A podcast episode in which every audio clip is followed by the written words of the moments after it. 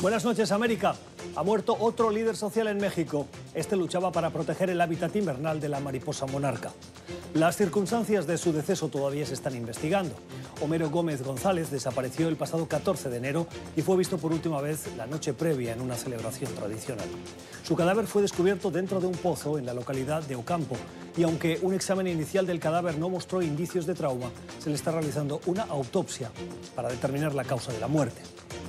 Gómez González era un líder comunal de tierras que lideraba los esfuerzos para preservar los bosques donde hibernan millones de mariposas monarca que llegan a los bosques de Michoacán y otras áreas a través de una travesía de 5.500 kilómetros desde Estados Unidos y Canadá.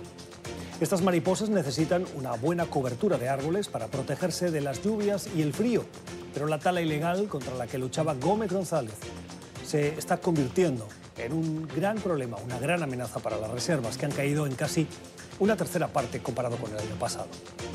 En años recientes, organizaciones internacionales han llamado la atención sobre los ataques contra activistas ambientales en México.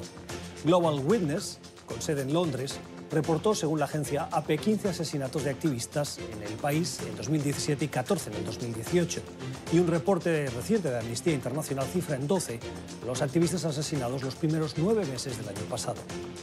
El presidente Andrés Manuel López Obrador dijo que la muerte de Gómez González es textualmente lamentable y dolorosa.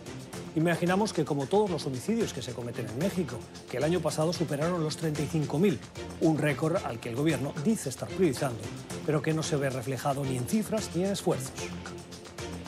Son las 7 en Ciudad de México, las 8 en la costa este de Estados Unidos, Bogotá y Quito, y las 10 en Montevideo, Buenos Aires y Santiago. Y esto es cuestión de poder. Bienvenidos.